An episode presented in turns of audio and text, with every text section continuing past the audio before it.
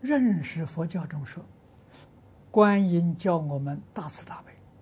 大势至教我们一心念佛，说一句佛号就能成就，但是，但是啊一句佛号啊，就是小乘，加上观世音菩萨就变成大乘，请问为何？但是一句佛号说小乘，这个话是方便说。实际上，大小乘是在我们自己发心，啊，我们这一句佛号专门是为自己，啊，求往生的，啊，希望这个离苦得乐，这是小乘。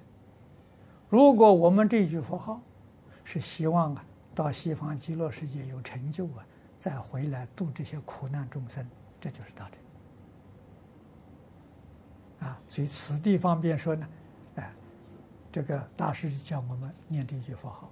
那观世音菩萨是大慈大悲，啊，叫我们要发大乘心呢，不完全为自己啊，要为苦难众生，